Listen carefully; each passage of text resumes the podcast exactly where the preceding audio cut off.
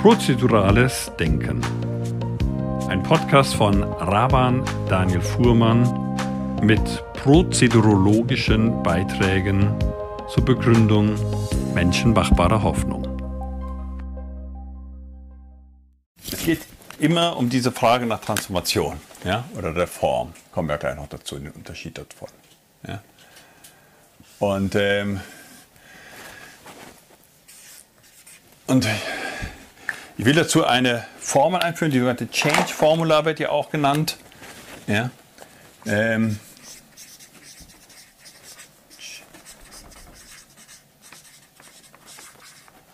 ja, von Kenneth Blanchard, auch einem, ich glaube auch MIT, ähm, Organisationsentwicklungsforscher, ähm, ist sowieso einer der ganz wenigen Hochschulen, die wirklich einen echten ähm, Organisationsentwicklungsschwerpunkt haben. Und zwar schon lange. Ja, also ich glaube seit den 70er Jahren oder noch länger. Und ähm, Ed Schein war auch dort, ja, Kenneth Blanchard, Otto Schama und solche Leute. Ähm, in Deutschland ist mir keine einzige Universität oder Hochschule bekannt. Ja, die andere vergleichbar. Das ist eine Schande. Ja. Und wie gesagt, wenn wir zum Thema Demokratieentwicklung kommen, ist es noch schlimmer. Ja, also wir haben im Prinzip keine Ausbildungstradition, ähm, keine akademische ja, bei der Frage, wie gestalte ich Veränderungsprozesse, wie gestalte ich Reformprozesse, Transformationsprozesse, Wandel. Ja, es geht darum, man könnte auch sagen, Wandel gestalten. Ja? Ja.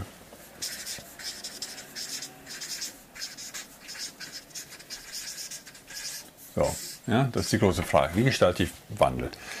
Und da gibt es hier einen ganz interessanten Ansatz, diese Change-Formula. Und das ist im Prinzip ein, eigentlich ein physikalisches Bild. Ich kann es jetzt hier schlecht vor, vorführen, aber ich mache es einfach mal mit diesem Stift hier. Ja? Also wenn ich diesen Stift hier bewegen will, das ist natürlich jetzt sehr leicht, dann muss ich ja, eine Bewegungsenergie hier investieren, die höher ist wie im Prinzip die ähm, Beharrungsenergie.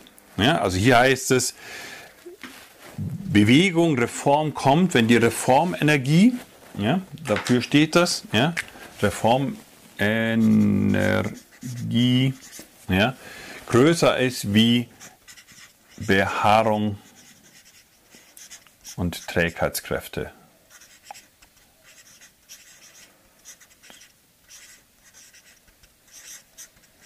Ja, also die Aussage ist, ja, so wie im Physikalischen auch. Es gibt ja, sowas wie Inertia, ja, es gibt ähm, Trägheit und es gibt Reibung. Beharrung heißt natürlich auch Reibungs. Ja.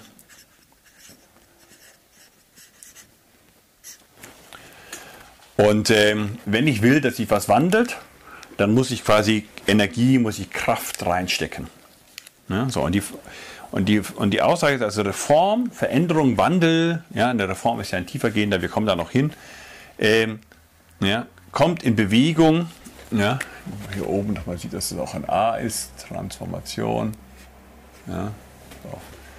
kommt in Bewegung, wenn dieses Produkt quasi größer ist ja, wie diese Gegenenergie dieser Widerstand. Ja, das ist im Prinzip nichts anderes wie ein Widerstand. Ja? Dieser Widerstand drückt sich aus, als würde sagen, habe keinen Bock darauf, kann ja jeder kommen, haben wir immer schon so gemacht, wer sind Sie denn überhaupt? Ja, so, was bringt es mir? Ja, und so weiter. Und ähm, der erste Faktor ist es braucht sowas wie eine Art Negativenergie. Ja? Ähm, man sagt auch ganz gerne U, ja, also auch U wie Unzufriedenheit.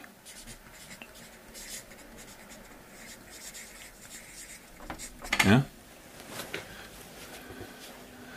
Es braucht Frust. Ja, man muss unzufrieden sein mit dem Ist. Das ist ganz einfach. Also es gibt, erinnert euch an das Bild, das wir hatten, der Mensch ist das Wesen, was diese Kluft, diese Diskrepanz zwischen ist und soll erlebt und er leidet darunter. Ja? Und das Entscheidende ist, ich muss eben erstmal darunter leiden. Solange ich sage, ist doch ganz gut so, wieso sollte ich mich bewegen? Ja? Also Ja, die Geschichte mit dieser berühmten Exodus-Geschichte, ja, Kern des, des jüdisch-christlichen Erlösungsglaubens, ja, ist, wir waren Knechte, wir waren Sklaven in Ägypten. Aber dahinter ist das Bild, und das war schlecht. Es war scheiße. Ja, solange, wenn die Israeliten damals gesagt haben zu Moses, ach, hey, ist doch ganz gut hier. Ja, hier haben wir wenigstens unser sicheres Essen. Keine Ahnung, was uns da erwartet. Ja, ähm, wir glauben ja nicht, dass es ein Land gibt, wo Milch und Honig fließt. Ja, so, aber wir wissen, was wir hier haben und das ist gut. Ja, also solange die Leute nicht unzufrieden sind mit dem Ist-Zustand, kommt keine Veränderung zustande. Ja, das ist wie wenn, wenn ein Faktor 0 ist, dann kann das andere hier noch so groß sein. Wenn das hier 0 ist, ist das Ganze 0. Ja? So. Das nächste ist, es braucht Lust, ja, oder man könnte auch sagen, es braucht Zuversicht. Ja. Ja. Es braucht Lust, es braucht eine Vision auf ein Soll. Es muss etwas locken. Ja. Das muss mich, das drückt mich, das lockt mich. Ja. Das, oder drängt mich. Ja. Das lockt.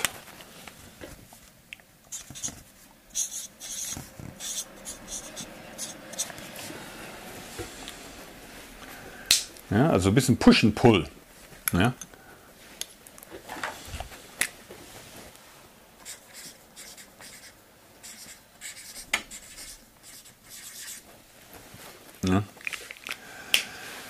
Das zieht mich. Ja. ja. Halb sank er hin, halb zog sie ihn. Ja. Der Fischer. Ähm, und das ist auch was Wichtiges. Also, ja, Martin Luther King, ähm, Moses und andere große Führungspersonen ja, erzählen eine Vision. I have a dream. Und ja, das Land, wo Milch und Honig fließt, ist ein Bilder. Es sind Bilder, wo die Leute motiviert werden, weil sie sich das vorstellen und sagen, wow, wenn das so wäre, das wäre so schön. Und ähm, viele sagen, Führung findet in erster Linie hier statt.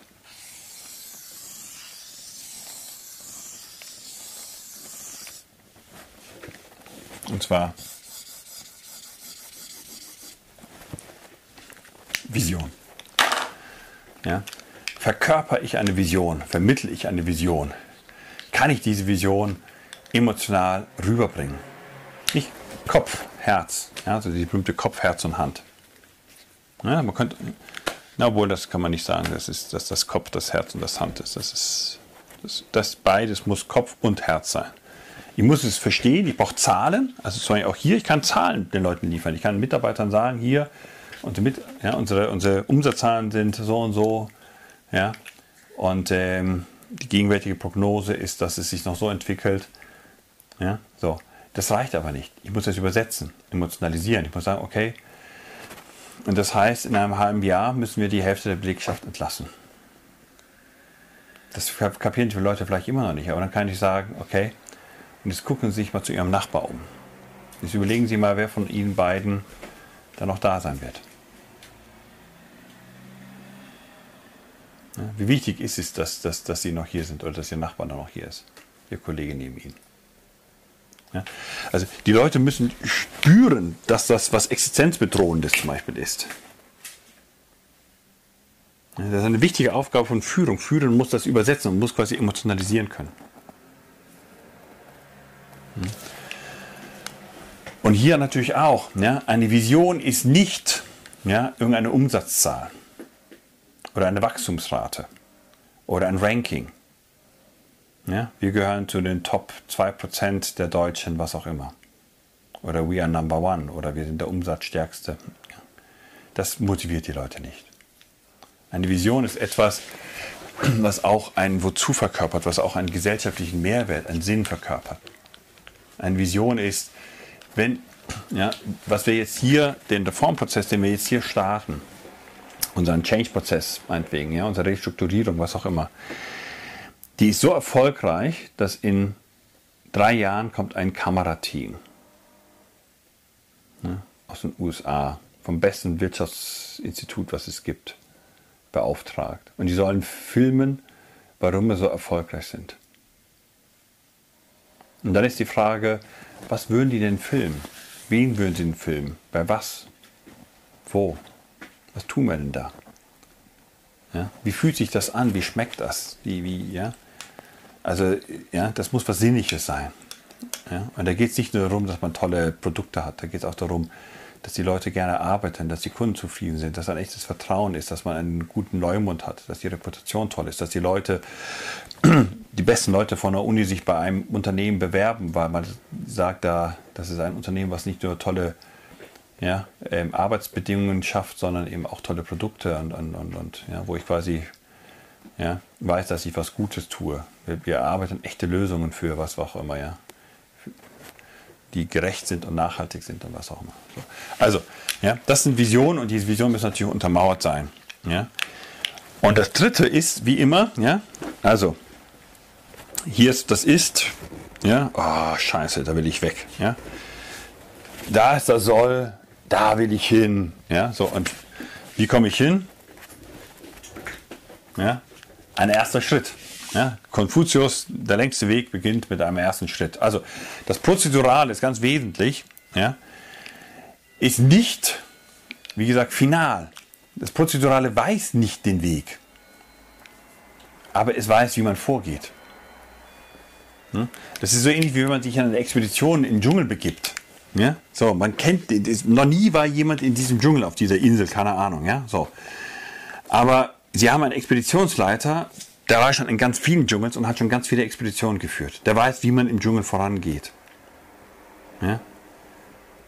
Aber er kann ihnen nicht versprechen, dass das alles ganz smooth laufen wird. Ja? Es kann ja sein, dass er auf irgendwie auf einmal ein riesiger Fluss ist, den man nicht überqueren kann. Und da muss man bei weitem einen Umweg gehen oder man muss eine Brücke bauen oder was auch immer. Ja? Und das ist ganz wichtig, deshalb beginnt man erstmal. Und das ist eben genau das, was man mit diesem Iterativen meint. Ja? Man ist flexibel. Ja, ähm, ja? Ähm, und ähm, ja, ich sag mal anpackend. Ja?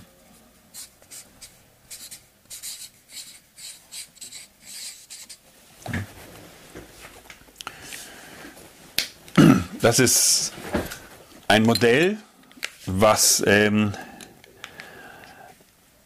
was unglaublich einfach ist, ja, und was aber dennoch so noch nicht vollständig ist. Also dieses Modell, was man hat, ist, wie gesagt, von Kenneth Blanchard. Und ich würde dem Ganzen noch was hinzufügen, nämlich ein Hoch K wie Kairos.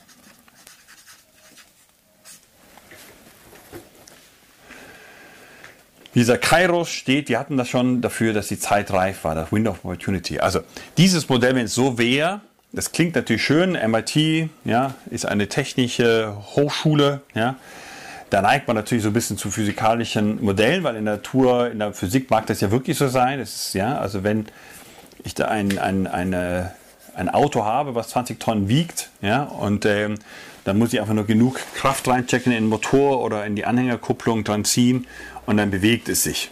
Ja? Ob es will oder nicht. Ja? Wenn die quasi Bewegungsenergie größer ist wie die Beharrungsenergie, die Beharrungskräfte, dann wird sich dieses Fahrzeug bewegen, egal was es will. Ja? So funktionieren Organisationen, so funktionieren Menschen nicht. Die können eine unglaubliche große Sturheit und Widerstandskraft und was entwickeln. Ja? Und wir können das nur begrenzt beeinflussen. Und deshalb geht es hier wesentlich auch um Timing. Und, und sowas wie eine Art Gespür ja, für Timing. Also das heißt, ich muss so ein bisschen auch die Zeichen der Zeit, aber ich muss auch so ein bisschen die Befindlichkeit, das ist ganz wichtig, ja, die Befindlichkeit der Organisation, die Befindlichkeit der Mitarbeiter, der Kollegen, der Führung, was auch immer, muss ich auch quasi erfassen, lesen. Ja? Und es gibt, das weiß, weiß man ja selbst von sich selber auch, es gibt Momente, da ist man relativ offen für Veränderung. Ja? Was auch immer, welche die Gründe sind. Ja? Das, da gibt es sicherlich auch Forschung, die das schon erforscht hat und, und empirische ja, quasi ähm, Indizien. Ja, keine Ahnung, wenn man ausgeschlafen ist und was auch immer. Ja, also ja, zum Teil ist man ja, wenn man sehr glücklich ist, sehr zuversichtlich ist, ja, ist man sehr offen, aber zum Teil ist es ja auch, wenn es irgendwie einem ganz dreckig geht, ist man zum Teil ja auch ganz offen.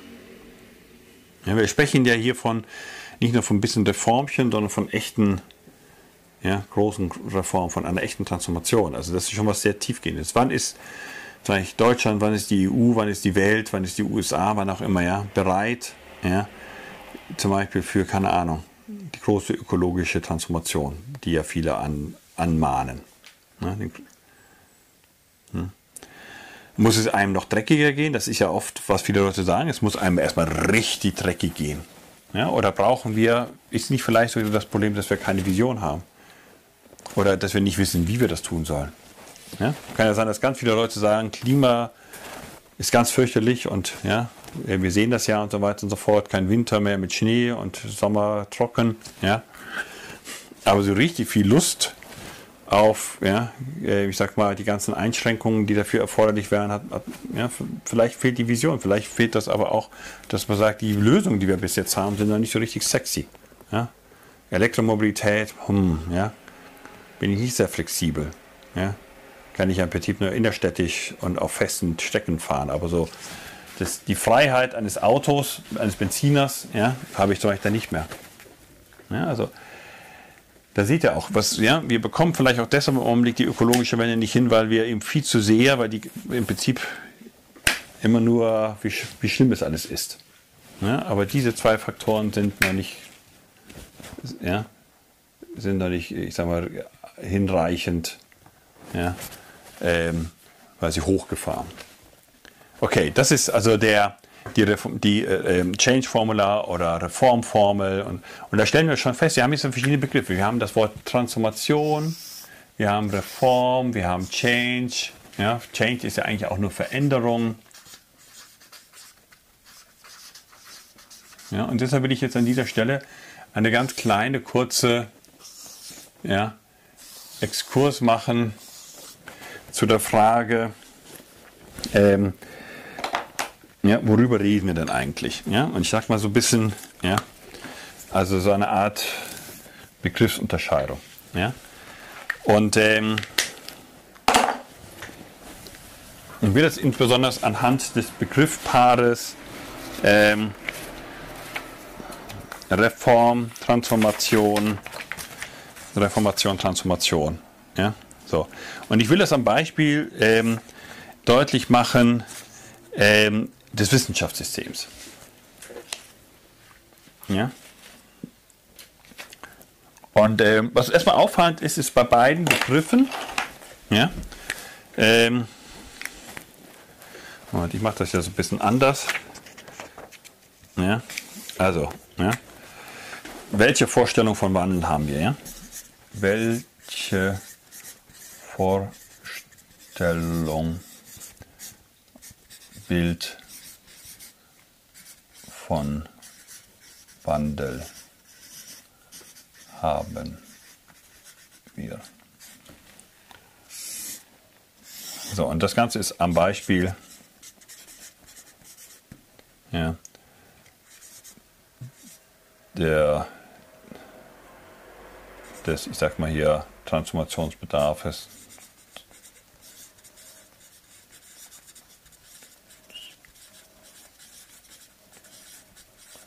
von Wissenschaft, aber das heißt auch von Universitäten, Hochschulen und so weiter. Ja, Forschung, Lehre. Ja, also, welche Vorstellung, welches Bild, ja, welches Selbstverständnis und so weiter fort von Wandel haben wir? Ja, und ich will das illustrieren am Beispiel des Transformationsbedarfs von Wissenschaft als System, von Universität, von Hochschulen, von Forschung, von Lehre und so weiter und so fort. Und ähm, da hatte ich ja schon mal gesagt, okay, ja, der Unterschied ist so ein bisschen, wir brauchen im Prinzip ähm, eine Transformation, und ich werde das gleich erläutern, eigentlich begrifflich gesehen vom Selbstverständnis von Wissenschaft zu Weisschaft. Fürchterliches Wort, ja, aber dahinter ist so ein bisschen dieses Bild der Weisheit. Ja, zu sagen, eigentlich geht es, wir hatten das ja schon, es geht um ein Wissen, was zum Leben verhilft. Das war ja das, ja. Es geht, es ist etwas quasi Lebens, ja, lebensförderliches. Ja, wir haben ja den Begriff von Eudaimonia, gutes Leben, schon gehabt.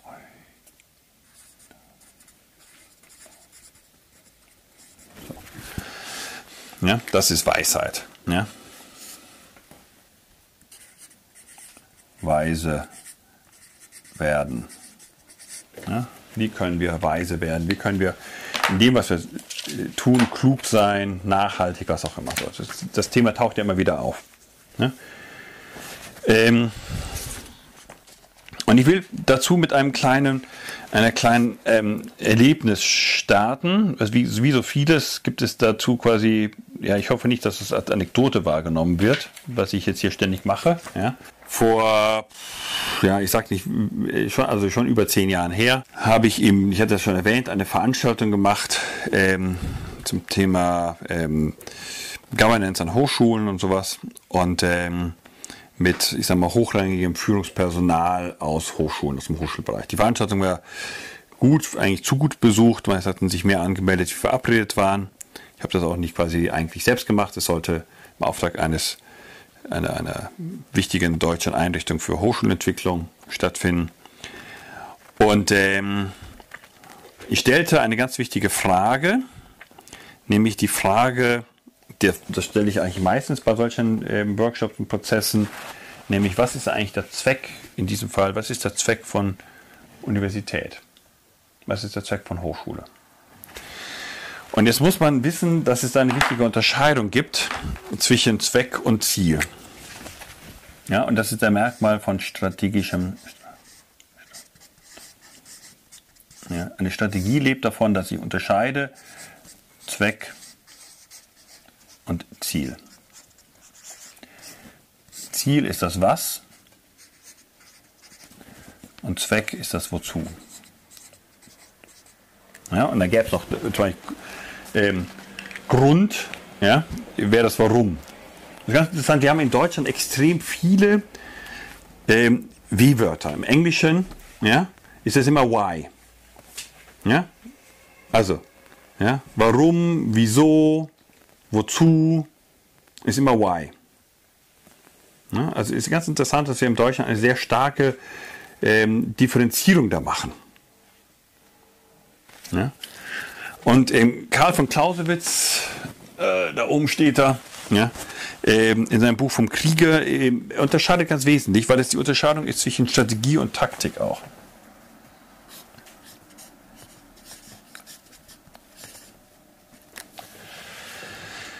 Ähm, und er sagt ähm, im Prinzip, dass wozu der Zweck, dass ähm, das reicht im Prinzip ähm, über das unmittelbare ähm, ja, Eigen, Eigenfürsorgliche hinaus, so nenne ich das mal. Er nennt es natürlich ganz anders. Ja? Aber er macht das an diesem Bild deutlich, dass er sagt, ähm, der Ziel, ein, das Ziel eines Krieges ist es, diesen Krieg zu gewinnen. Ja, das ist etwas Quantitatives. Aber das ist nicht der Zweck. Wenn er sagt, ja, der Krieg ist die Fortsetzung der Politik mit anderen Mitteln, das ist ja ein ganz wichtiges Zitat von ihm, Krieg ist die Fortsetzung der Politik mit anderen Mitteln, dann sagt er, Krieg ist ein Mittel, ja, kein Selbstzweck. Ja, und Krieg ist eigentlich auch nicht ein Ziel. Ja?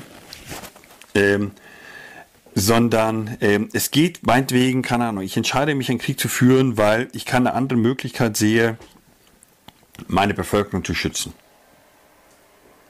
Aber natürlich gäbe es andere Möglichkeiten. Ich entscheide mich nur politisch dafür, ja, aus welchen Gründen auch immer, hoffentlich rational, nachvollziehbaren, begründbaren, ja, zwingenden, zu sagen, okay, wir müssen jetzt Krieg führen. Ja. Aber der Zweck des Krieges ja, ist es, zum Beispiel meine Bevölkerung zu schützen. Ja, der Zweck wäre in diesem Fall ein höheres Gut, nämlich Überleben oder nicht versklavt werden, Freiheit. Ja, nehmen wir mal an, es gibt irgendwie einen Nachbarstamm ja, der kommt und versklavt meine Leute, verkauft ihnen die Sklaverei. Ja, dann muss ich Krieg führen. Ja. Clausewitz sagt ja auch, der Krieg beginnt nicht im Moment des Angriffes, sondern im Moment der Verteidigung. Ja, also das heißt, ja, in dem Moment, wo ich, wenn, die, wenn ich mich nicht wehre und die Leute kommen und ja, ähm, stehlen, entführen quasi meine, meine Stammesmitglieder und verkaufen sie an irgendeinen Sklavenhändler, ja, der sie dann nach Brasilien verschifft, ja, dann gibt es keinen Krieg. Den Krieg gibt es erst in dem Moment, wo ich mich verteidige. Ja, und der andere sich davon nicht abschrecken lässt und trotzdem noch weiterhin versucht, mich zu versklaven. Und dann gibt es Krieg. Hm. Das heißt, ich muss wissen, als Führung, muss ich wissen, wozu ich da bin. Es taucht immer wieder auf, wir werden, wenn wir nachher ähm, das Organisationsmodell uns anschauen, werden wir das ja sehen. Ja, Organisationsentwicklung, es geht immer um das Wozu, es geht um das gute Gut. So, und diese Frage habe ich gestellt, diesen Rektoren, und ich habe noch nie einen Kreis gehabt, also waren nicht nur Rektoren, aber ja, es waren auch Rektoren und, und wie gesagt, Leute, die führende Position hatten. Und es war ganz interessant, weil ich habe, glaube ich, noch nie einen Kreis gehabt von, von Teilnehmern, die weniger willens und weniger fähig waren, in diesem Moment den gesellschaftlichen Zweck von Hochschule, von Universität zu begründen. Es ging um Abschlüsse, es ging um Fördermittel, es ging um möglichst viele Studierende zu haben, ja, möglichst viel zitiert zu werden und so weiter und so fort. Ja. Und das war ein bisschen erschreckend und ich habe damals so scherzhaft gemeint, das wäre so ähnlich wie wenn ich 1517 Kardinäle ja, in Rom gefragt hätte, was ist der Zweck von Kirche? Was ist der Zweck von der katholischen Kirche? Und da hätten sie mich ganz dumm angeschaut und hätten gesagt, hä? Die Gesellschaft ist für die Kirche da und nicht die Kirche für die Gesellschaft. Und genau das war das Bild, was damals mir die Führungskräfte vermittelt haben. Die Gesellschaft ist für uns da und nicht wir für die Gesellschaft. Wir sind unabhängig. Ja, der Staat hat die Verpflichtung, uns mehr Geld zu geben. Ist viel zu wenig. Wir brauchen noch viel mehr Gelder als die Exzellenzinitiative. Ja, wir sind viel zu knapp bei Geld. Wir sind so wichtig. Wir sind, ja, und da ist mir schlagartig bewusst geworden, dass das Selbstverständnis und auch die funktionale Rolle von Wissenschaft heute im Prinzip vergleichbar ist, also funktional äquivalent ist mit der Rolle von Religion oder von Kirche früher. Das beginnt zum Beispiel mit, ähm, von wem erwarte ich Erklärungen für transzendentale Dinge, also für Sachen, die mein, mein Verstehen übersteigen. Es passiert irgendein Unglück. Ja? Bestes Beispiel ist Corona. Wen lade ich ein? Professoren. Ich erwarte mir quasi, früher bin ich zum Priester gerannt, habe gesagt, bitte, bitte erkläre mal, warum ist die Pest? Und dann hat der Priester gesagt, ja, weil ihr gesündigt habt und ihr müsst deshalb euch jetzt martern oder weil, keine Ahnung, die Juden, was auch immer, die heilige Hostie nicht verehren und was auch immer. Ja, so, also man hat quasi eine religiöse, äh, äh, ähm, man, man hat quasi von der, von der Kirche die, die Erklärung erwartet für Katastrophen, für Dinge, die man nicht erklären kann. Und heute gehen wir zur Wissenschaft. Es ist rational, es ist weltimmanent, man kann sagen, es ist ein deutlicher Fortschritt. Aber zur gleichen Zeit erwarten wir ganz schön viel. Kann Wissenschaft wirklich all diese Antworten geben? Aber noch wichtiger ist, und das ist viel problematischer, ja, so wie man sich früher natürlich dann auch von der Religion, die, von der Kirche die Antwort erwartet hat, was sollen wir tun? Ja, ich sage ja, jetzt sündigt nicht mehr, tut Buße, pilgert, macht Wallfahrten, geißelt euch. Ja. So erwarten wir heute natürlich auch von der Wissenschaft, ja, also von irgendwelchen Virologen. Ja. Das, das beste Beispiel ist der Drosten, der da seine eigene quasi Radiosendung auch hatte. Und er hat es sehr gut gemacht, also überhaupt keine Kritik an ihm, aber es ist natürlich schon interessant, wie ja, ein, ein Wissenschaftler, ein Virologe anfängt, quasi laut darüber nachzudenken, was die richtigen Maßnahmen jetzt wären. Und damit will ich gar nicht in Abrede stellen, dass da ganz große und wesentliche Expertise ist. Aber der Punkt ist natürlich, ähm, haben wir da nicht eine bisschen idealisierte Vorstellung von Wissenschaft, von Universität? Ja, ist, wie groß ist die Gefahr einer Personalisierung die, ja, von Lösung? Ja? Ist die Tatsache, dass jemand einen Doktor- oder einen Professorentitel hat, automatisch schon ein Indiz dafür, dass diese Person quasi mehr oder weniger jetzt ähm, besser versteht, was zu tun ist. Und aus prozeduraler Sicht würde man sagen, ja, das Merkmal eines Experten ist, dass er eben ein Fachidiot ist. Also jeder Experte ist, ein Wissenschaftler ist per Definition ein Experte in einem bestimmten Fachgebiet. Und da ist er hervorragend. Aber politische Probleme, so wie jetzt zum Beispiel Corona, ja, ähm, sind nicht intra, sondern inter- oder transsystemisch. Ja, das bedeutet, die Probleme können nicht innerhalb eines Systems erklärt werden. Die Debatte, ob Licht, Teilchen oder Welle ist, ist eine physikalische Frage. Ja? Aber die Frage, wie viel Lichtsmog oder, ja, gut ist und was wir bei gegen Lichtsmog tun sollten, beispielsweise, ja, ist nicht eine rein physikalische Frage. Sie ist auch eine physikalische Frage und sie ist auch eine naturwissenschaftliche Frage. Aber da geht es am Ende auch um ökonomische, um soziale Fragen und es geht am Ende auch um ästhetische Fragen. Das heißt, wir stellen sehr schnell fest, dass der Kreis der, der Experten größer ist als Wissenschaftler. Und da kommen wir zu einer wichtigen Unterscheidung zwischen Reform und Transformation. Ja, Reform ist im Prinzip intra, innerhalb eines Systems. Und Transformation, der Name sagt, ist quasi jenseits, über. Ja, also das heißt, solange ich quasi innerhalb eines Systems noch bleibe, also zum Beispiel die große Reformation von Luther ist, Luther wollte keine gesellschaftliche Transformation. Ja?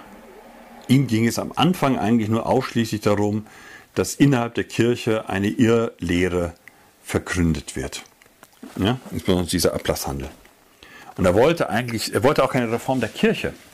Ja, er wollte im Prinzip, und das ist ganz wichtig, er wollte zurück.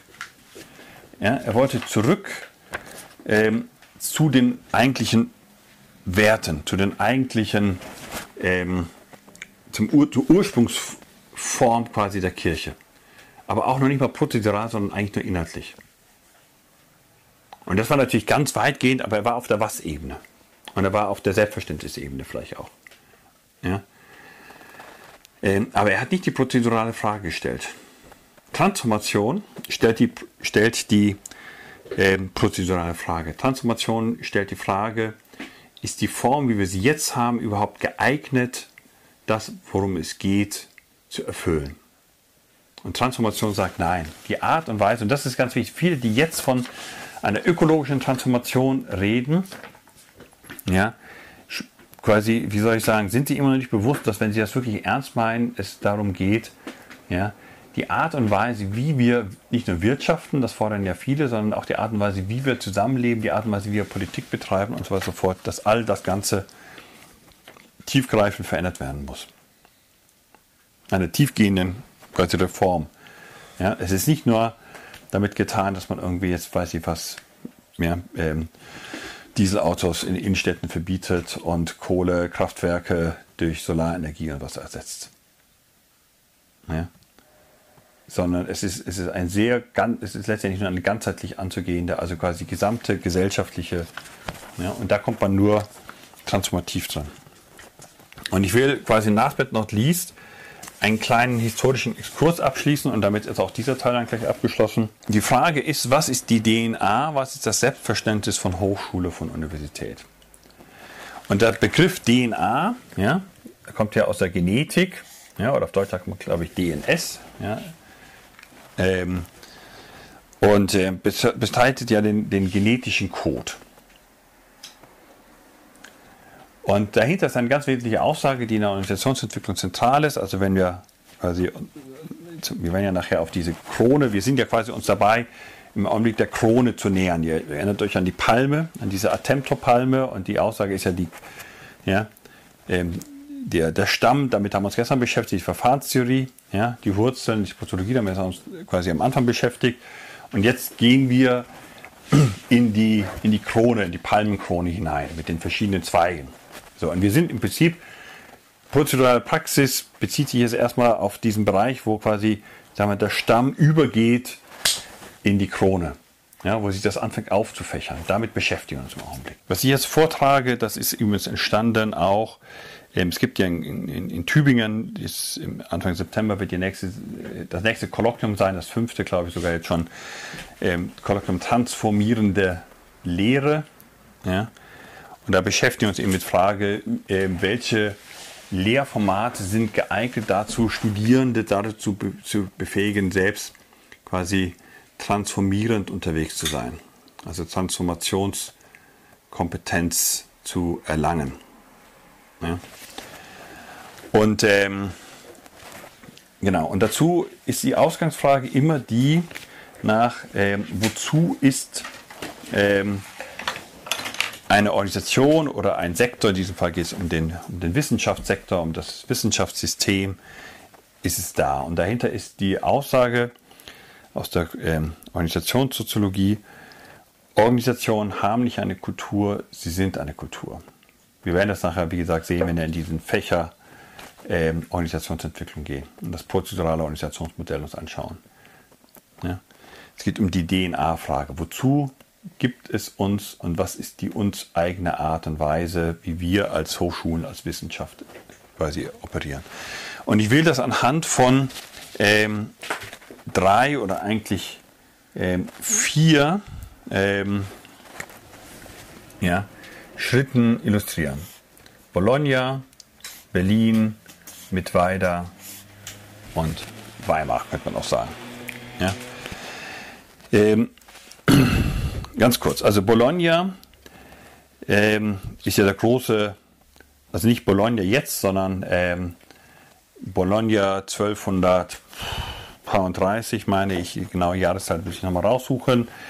Ähm, die quasi moderne Wissenschaft oder die neuzeitliche Wissenschaft oder die europäische Wissenschaftsgeschichte beginnt ja im Prinzip mit äh, dem Hochmittelalter, wo Skolaren ähm, überwiegend aus, aus, aus, aus Klöstern, Mönche und so weiter und so fort, aber auch privilegierte Adelssprösslinge und, und Patrizersöhne, die eine höhere Ausbildung erlangen wollen, haben ein Problem, nämlich ähm, die meisten Schriften der Antike sind verloren gegangen. Und es gibt nur relativ wenige Schriften, die quasi erhalten geblieben sind. Und man wandert dorthin, wo die Schriften sind. Das ist in diesem Beispiel Bologna, weil dort eine relativ komplexe Ausgabe des Codex Justitianus, also für Juristen ist es quasi der Ort, wo man hingeht. Oder nach Palermo, weil dort sich relativ viele medizinische Schriften auch aus dem Arabischen erhalten haben. Ja, also der Zugang zum Wissen ist knapp, man wandert dorthin und organisiert sich. Ja, ähm, und ähm, es gibt dieses berühmte Ereignis, ähm, wie die Studierenden damals ähm, zum Kaiser Barbarossa quasi ziehen, in, also Meinert belagert und sagen, hier, wir haben ein Problem, wir werden zu sehr drangsaliert von den äh, örtlichen Obrigkeiten. Ähm, hilf uns, gib uns Reichsunmittelbarkeit quasi, gib uns die Reichsfreiheit. Und sie bekommen von Barbarossa die sogenannte akademische Freiheit. Der Scholar ist quasi frei, er darf sich frei bewegen im Reich. Man kann ihn nicht einfach so wegen allen möglichen Belangen. Er steht quasi, er hat, er hat einen eigenen Rechtsstatus. ja. ähm, das ist ein ganz wesentlicher Schritt und das ist ja bis heute auch wichtig. Ähm, Hochschule muss im Prinzip frei sein von staatlicher Bevormundung. Ja. Zweitens, Hochschule, und dafür steht Berlin, das ist 1810 rum, ja, Humboldt, die berühmte Humboldtsche ähm, Reformuniversität quasi. Ähm, nach der Niederlage ähm, Preußens gegen Napoleon, Jena-Naustedt, liegt Preußen da nieder. Der preußische König sagt, ja, das liegt quasi auch an uns. Wir waren so ein bisschen zu hochmütig ähm, und sagt, okay, ich will ähm, eine, eine Reform im Prinzip, eine eine Bußbewegung auch. Also der, der Buß- und B-Tag ist eigentlich auch eine etwas, was er dann mehr oder weniger einführt. Ja? Er sagt, es ist wichtig, dass wir auch quasi so eine Art Reflexionsprozess machen als Nation. Ähm, und es ist ganz gut auch einmal im Jahr so innezuhalten und zu gucken, ja, wo haben wir quasi gesündigt, wo haben wir, wo, wo, wo handeln wir falsch, wo sollten wir umdenken. Ähm, sondern ähm, er ähm, sieht auch, dass man Prinzip intellektuell viel zu kleinmütig geworden ist und sagt, ich will eine Wissenschaft, die das Große und Ganze denkt. Also er sagt ganz bewusst, und das ist das eine, wissenschaftliche Freiheit, Freiheit vor staatlicher Bevormundung, vor, vor Gängelung. Ja? Und das zweite ist zu sagen, ähm, und denkt nicht klein. Ja? Stellt, stellt, stellt euch der großen Fragen, der grundsätzlichen Fragen. Ja? Überlegt nicht, ist das praktisch? Überlegt nicht, kann ich das verkaufen? Überlegt nicht, passt das in den Kodex? Ja? Entspricht das der, der, der scholastischen Lehre oder was auch immer? Ja? Sondern seid bereit, im Prinzip unabhängig von irgendwelchen Denkschranken zu denken. Ja? Und das ist natürlich die Zeit, wo die großen Denker, Hegel, Fichte und andere, ja, ähm, an der Universität ähm, Berlin dann anfangen, ähm, gewaltige Gedankengebäude zu bringen, ohne quasi gehemmt zu sein. Ja? Ähm, die dritte, ja, und das sind alles Beispiele für Transformationsprozesse der Wissenschaft. Ja. Ach so, ja, Tübingen habe ich, glaube ich, hier als Beispiel einer protestantischen Reformuniversität mit diesem Collegium Illustre. Aber das will ich jetzt nicht näher ausführen, das ist nicht entscheidend ähm, in diesem Kontext. Das habe ich damals in Tübingen gehalten. Mit weiter. Ähm, eine Prinzip ähm, Stadt am Fuße des Erzgebirges, ähm, die relativ früh anfängt, sich mit der Industrialisierung, ähm, also quasi, dass da Industrialisierung stattfindet. Ähm, und man stellt fest, so um 1850, 60 rum ist das, dass ähm, es einen Mangel gibt an Ingenieuren. Man bekommt nicht gut Ingenieure. Warum? Weil sich die staatlichen Universitäten, die, die großen Universitäten ganz schwer damit tun, Ingenieure auszubilden. Das ist für die nicht Wissenschaft. Ja, Wissenschaft ist was Theoretisches, was Abstraktes, was Mathematisches, meinetwegen. Ja, man beschäftigt sich mit Dampfmaschinen, was auch immer, mathematisch. Aber man lernt nicht wirklich wie man sowas konstruiert. Man entwickelt kein Gespür dafür, ja, wie sich Dampf und Kraft und was auch immer da entwickelt und entfalten. Und es ist eine private Gründung erstmal, quasi von der Industrie- und Handelskammer der Stadt und seinem Ingenieur, den Namen vergessen. Und das Besondere und das Revolutionäre dort ist, dass sie Labore einrichten. Ja, also es wird jetzt hier an echten Maschinen experimentiert. Also bei Bologna geht es um die Freiheit ja? Um das freie Forschen bei Berlin geht es um das Große und Ganze. Und bei mir weiter geht es um das, ähm, ich sag mal, Experimentieren. Ja, ich sag auch mal Laborieren. Ja. Und mit weiter entwickelt sich sehr schnell zu einer total gefragten Hochschule im ausgehenden 19. Jahrhundert und Leute wie ähm, Opel und Horch und Balsen und andere studieren dort. Die Hochschule ist sehr schnell auch sehr international. Warum? Weil die Leute einfach sehen, da lerne ich im Prinzip Unternehmer werden. Da kann ich, es ist bezeichnend, dass da Unternehmer, dass da, dass da quasi Pioniere mehr oder weniger studieren. Weil sie im Studium schon ja, tüfteln experimentieren. Ja?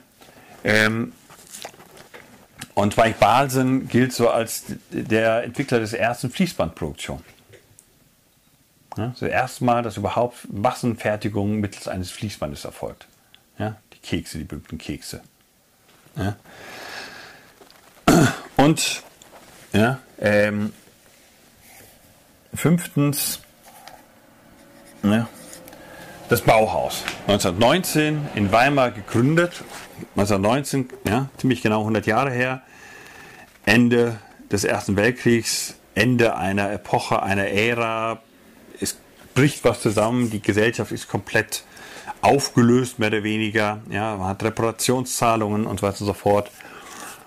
Und, ähm, aber es ist natürlich auch Ende einer, einer Ästhetik. Ja, der Wilhelminismus überladen, voller Tierrad, voller Verzierungen. Auch wenn ein Gebäude innen drin schon moderne Technik hat und schon mit Stahlbeton gearbeitet wird, die Fassade ist, ist irgendwie immer noch so äh, eine, ein Zitat von Gotik oder Romanik oder Renaissance oder Barock oder was auch immer. Ja? Und es entsteht eben ein neues Bewusstsein, ja, wir müssen unsere Gesellschaft gestalten. Ja, es ist eine Hochschule für Gestaltung. Und zwar für ganzheitliche, ja, ganzheitliches Gestalten. Ja, und das Curriculum ist genial einfach. Es ist so eine Art Kreis, der so verschiedene Ringe hat. Ja. Und es geht erstmal ganz einfach auch darum, sich mit Material auszukennen. Also so ein bisschen, wie wir das bei uns in der Verfahrenstheorie auch machen. Ja. Ähm, zu sagen, also hier Holz, Stein, Glas, Stoff. Ja. Die lernen überhaupt erstmal Metall, was. Sie lernen überhaupt erstmal ja, äh, Materialkunde und wie, wie fühlt sich das an und wie bearbeitet man es und die arbeiten in Werkstätten und so weiter und so fort. Und der Bauhaus ist natürlich der Durchbruch des modernen Design. Ja, also der sogenannte International Style, also dass die ganzen Gebäude heute auf der ganzen Welt mehr oder weniger ähnlich aussehen, die Hochhäuser, ja, hat wesentlich auch damit zu tun. Ja. Ähm, und ähm, Form, Form follows Function. Ja, sozusagen, also quasi die, die Funktion eines, eines Dings ist das Entscheidende und die Form sollte möglichst schlank, möglichst klar diese Funktion widerspiegeln. Auch das ist ja auch ein prozedurales Konzept. Wenn man sagt, eine, das Design eines Prozesses, ja, einer Veranstaltung sollte eben in erster Linie der Funktion, dem Zweck dienen. Ja, und man kann meinetwegen dann noch ein bisschen Zierat, ein bisschen, bisschen Verschönerung, ein bisschen Adorno anfügen. Ja, aber in erster Linie, das Wichtigste ist, es muss einen Zweck erfüllen. Ja? Und dann macht man eben Becher, die einfach nur ein Zylinder sind. Punkt. Ja, man sagt, alles andere brauchen wir nicht. Wir brauchen keine bunten Blumenmotive, wir brauchen keine verspielten Griffe oder Henkel, wir brauchen keine geschwungene Form, sondern im Prinzip reicht ein ganz einfacher Zylinder mit einem Boden. Ja, fertig ist der, die Tasse ist der Becher. Ja? Und damit man sich die Finger nicht verbrennt, macht man meinetwegen noch einen ganz einfachen Henkel dran. Hm? Und das sind alles Beispiele, ja, die zeigen, dass, und das, da geht es mir darum, mir geht es darum zu zeigen, Leute, wir haben schon eine ganze Fülle von, ich sag mal, im Prinzip Transformation, transformativen Wissenschaftsreformen gehabt. Vom, vom Beginn ja, in Bologna mit der Gewährung der, der akademischen Freiheit, ja? Ähm, und das sind jetzt auch jetzt, ich sage mal, sehr aus der deutschen Perspektive. Es gibt sicherlich auch noch andere wichtige Durchbrüche. Ja? Ähm, aber hier unten steht die Storyline Weltgestalter ausbilden. Das ist nämlich aus meiner Sicht genau die Transformation, die heute auch ansteht. Und deshalb sprechen wir hier von der prozeduralen Universität oder von, der, von einem anderen Verständnis von Wissenschaft. Einem prothetischen Verständnis von Wissenschaft einem quasi designorientierteren, gestaltungsorientierteren Verständnis. Man könnte sagen, eigentlich worüber wir reden, ist eine Kombination, eine Lehre aus all dem Ganzen hier. Zu sagen, wir brauchen eine Wissenschaft, wir brauchen eine Transformation der Wissenschaft. Ja? Und wie gesagt, wir reden hier von einem Baum, der sich auffächern soll. Ja? Ähm, und das heißt, was hilft alle, alle, alle Verfahrenstheorie, was hilft alle ich glaube, das ist ein ganz wichtiger Punkt, den ich jetzt sage, deshalb wiederhole ich das nochmal. Ja? Was hilft alle Verfahrenstheorie? Hm? Wenn ich den Leuten nur Konzeption, Moderation, Kommunikation, solche Sachen beibringe.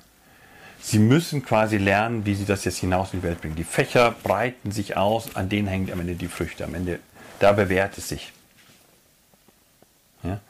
Deshalb kann man nicht quasi, sag mal, ähm, Prozedurologie denken ohne sich die Frage zu stellen, wie setze ich das um? Wie bekomme ich das vermittelt? Wie sollen die Leute das lernen? Und sie können das lernen, indem wir zum Beispiel hier diese Impulse aufnehmen, indem wir sagen, es muss eine Hochschule für Gestaltung sein, für eine ganzheitliche gesellschaftliche Gestaltung, die auf eine ähnliche, vielleicht sogar Umbruchssituation, wie sie 1919 war, eine Antwort findet. Und zwar eine Antwort, die erstmal eine ganz simple Antwort ist. Ja? Das, was ein Bauhaus am Anfang ja ausmacht, ist, dass er ähm, ganz ähm, im Prinzip handwerklich orientiert ist. Es geht wirklich um das Handwerkszeug. Ja, die Aussage ist, ich kann kein guter Designer werden, wenn ich mich mit dem Material beschäftige. Die Hochschulen, da gab dafür natürlich auch schon quasi Hochschulen für Gestaltung, Kunsthochschulen, Kunstgewerbeschulen. Da ging es aber im Prinzip immer nur ums, um die Form. Es ging nie um, um das Material. Ja? das war quasi zu nieder. Damit, und das gleiche auch mit, mit weiter. Ja? Es muss eine Hochschule sein, wo von Anfang an die Leute in Projekten drin sind, wo die Leute ja, echte Erlebnisse machen. Ja, Im Labor, quasi in Reallaboren arbeiten. Das gibt es ja auch schon im Ansatz, aber das ist noch viel zu wenig an Hochschulen. Vom ersten Semester an sollten alle Studierenden in Reallaboren ja, Transformationsprozesse miterleben und mitgestalten. Das ist so ähnlich wie, ja, wenn ich in einem Starkstromlabor operiere, ja, dann bekomme ich auch ein Gefühl dafür, wie gefährlich das Zeug ist. Hoffentlich nicht direkt. Ja? So, und so ist es auch. Ich muss quasi auch in, meinem, in meiner Ausbildung erleben, auch wie gefährlich Gruppendynamik ist. Wie fantastisch aber auch, wie, wie wichtig es ist, Gruppendynamik zu kontrollieren, dass sie nicht durchbrennt. Ja? Dass quasi nicht die Sicherung durchfliegen. Ja? Eine, eine, eine Organisation, eine Gesellschaft durchgeht, sich radikalisiert, was auch immer. Ja? Berlin, ganz wichtig. Ja? Humboldt. Und ich würde sagen, sogar sagen Humboldt Plus. Ja? Humboldts Revolution ist ja auch zu sagen, eine Universität muss eine Einheit sein von Forschung und Lehre. Wir brauchen Professoren, ja, die beide zeitgleich vermitteln. Und das ist ganz entscheidend, weil viel zu lange und zum Teil immer noch in der Welt an vielen Hochschulen, ja, gerade wenn Hochschulen quasi businessmäßig betrieben werden, sind das reine Ausbildungsstätten. Ja, und er sagt, nein, es geht nicht um Ausbildung, es geht um Bildung. Ja? Und was heißt das? Das heißt, dass ähm,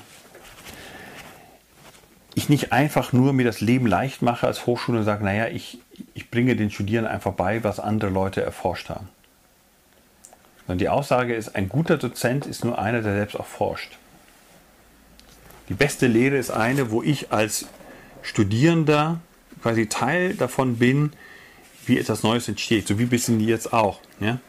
Das, was wir hier machen, ist auch so eine Kombination von, äh, ich sag mal, forschender Lehre. Ist vieles von dem, was ich jetzt euch erzähle, wird in dem Moment, wo ich das erzähle, auch noch weiterentwickelt und weiter quasi vertieft. Ja, es kommt Neues jedes Mal dazu. Und was wir heute bräuchten, wäre aber nicht eine Hochschule im Sinne von Forschung und Lehre, ja, sondern wir brauchten eine Hochschule im Sinne von Forschung und Entwicklung, Lehre und Anwendung. Ja? Und ich nenne diese Hochschule deshalb eine Humboldt Plus.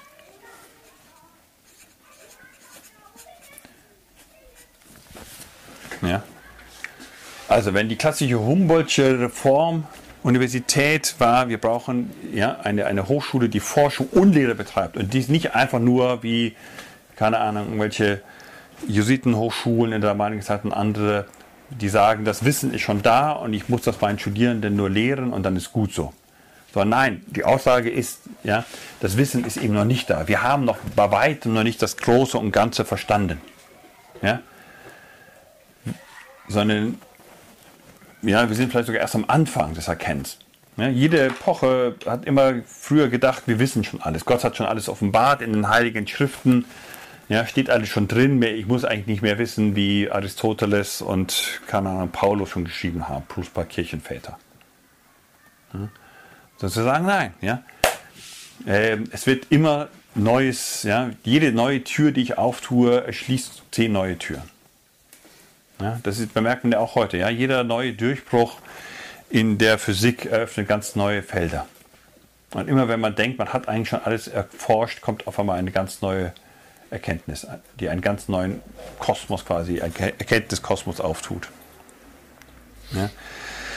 Aber das heißt, dass eine moderne Wissenschaft nur dann funktioniert, und das ist genau das, was ja so ein bisschen Bauhaus und Mitweida ja auch verkörpern, wenn ich in der Lehrveranstaltung selbst, und das ist natürlich nicht das, was Sie hier machen, aber das ist das, was ich versuche, meine Lehrveranstaltungen in, in Tübingen woanders umzusetzen. Im Kurs selber wird geforscht, indem man Sachen entwickelt, die man gleich anwendet. Ja, ähm, das machen wir natürlich viel zu wenig, weil wir viel zu wenig Zeit dafür haben. Anwenden heißt wirklich, ich gehe zum Beispiel mit meinen Studierenden, das habe ich früher zum Teil gemacht, in die Stadtverwaltung rein und frage, welche Themen sie haben und dann entwickelt man in und für die Stadtverwaltung gemeinsam bestimmte Lösungen in diesem Kurs.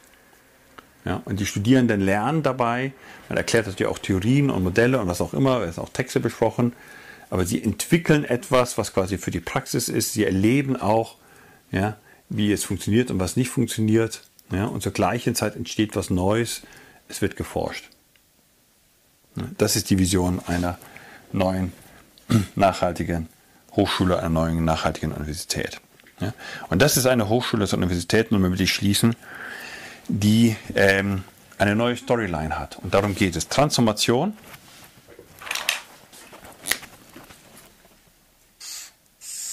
Heißt, eine Geschichte neu sich trauen zu erzählen. Transformation heißt, ich beginne bei der Wozu-Frage. Ich beginne bei der Frage nach dem Zweck. Ich stelle die Frage, wozu ist Universität, Wissenschaft wirklich da? Ja? Und ist sie wirklich nur eine Art säkulare Fortsetzung des Primats der Religion, der Kirche? Ja, muss sie nicht eine viel dienendere Funktion haben? Stichwort Bürgeruniversität.